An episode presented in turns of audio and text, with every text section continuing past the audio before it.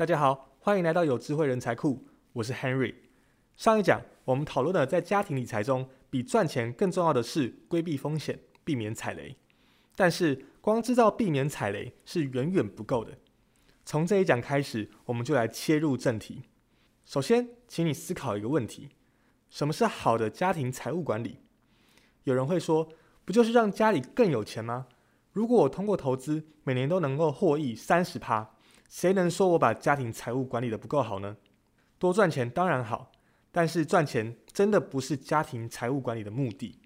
在我看来，好的家庭财务管理不是赚到更多的钱拿在手里，而是提前做出规划，把家里大大小小的目标事件解决好。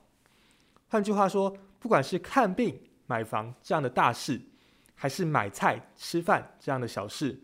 当事情发生时，我们能够拿出需要的资金，把事情安排好、解决掉，不让它成为家庭的阻碍，那就算是把家庭财务管理好了。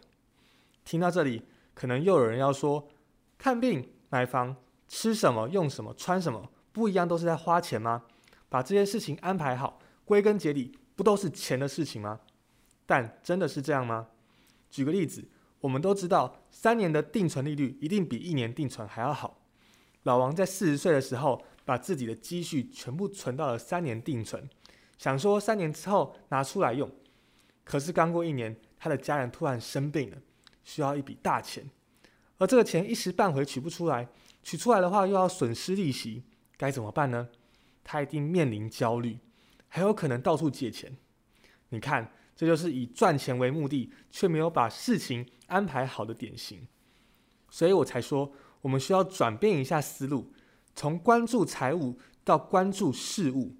顺着这样的思路，我总结了三个步骤方法：首先，弄清楚自己家庭的目标事件有哪些，然后根据具体的状况确定恰当的策略，最后选择合适的工具。搞定了这三个步骤，我们就能够在事情发生的时候有钱可用，不至于手忙脚乱、无所适从。先说目标事件，什么是目标事件呢？其实所有需要我们花钱的事情都可以当做目标事件。一家人过日子，目标事件太多了。首先，一日三餐、住房、医疗，这些是最基本的。除此之外，我们还要追求生活品质吧，比如说看场电影、吃个大餐。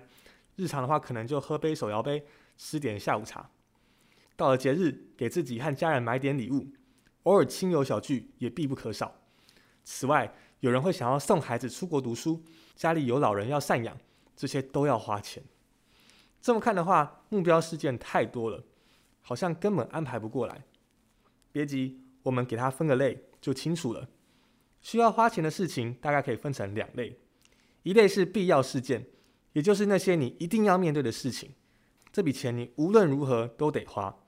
比如说一日三餐、租房的房租、每月的房贷。另一类是非必要事件，就是那些你不完成也没什么大问题的事情。比如说买个名牌手表、出门旅游一趟，这种钱你咬咬牙也可以不用花。当然，同样一件事情，不同人可能会把它归在不同的类别里面。就拿模型收藏这件事情来说。对有些人来说，这笔钱根本不需要花；但对于一些沉迷玩家来说，这就是必要事件了。宁可自己生活过得省一点，也一定要集满全套。但不管怎么样，所有的目标事件肯定都能归到这两类里面。你可以自己做一个划分，看看对你来说哪些是必要性的，哪些钱是一定要花的。一定要花的就需要提前规划。不过分类只是第一步，刚才说了。必要性事件太多了，不可能同时解决，得分轻重缓急。什么事情要先规划，什么事情可以先缓一缓，这个问题很复杂，我们就留到下一讲来进行详细讨论。现在目标事件有了，但这些目标要怎么实现呢？很多人的第一反应就是买产品来获得收益，比如说买基金、买股票等等。确实，这些理财工具可以用到家庭财务管理当中。但是我想说，你能使用的工具可远不止这一些。除了理财工具，还有负债工具，这也是你可以使用的一类工具。信用卡、贷款都属于这一类。你可能要问了，负债工具是让我欠钱啊？借银行的钱不仅要还，还得付利息，得不偿失，怎么就是工具了呢？你可以换个角度来想，在需要用钱的时候，银行把钱借给我们，不就是在帮助我们吗？既然是在帮助我们，那就是工具啊。在这里，我要强调一个观点：工具本身没有好坏。总有人说信用卡让人超前消费，毁掉了年轻人，但这不是工具的问题，而是没有合理使用工具的问题。所以在后面的内容里面，除了说理财工具，我也会告诉你如何正确的使用负债工具。请注意，我这里强调的是工具，而不是商业机构讲的产品。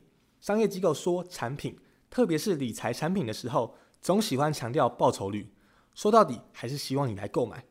但是我们的课程里，我想抛开具体的数字，抛开一款一款的理财产品，从工具的属性上带你理解这些产品更本质的特点。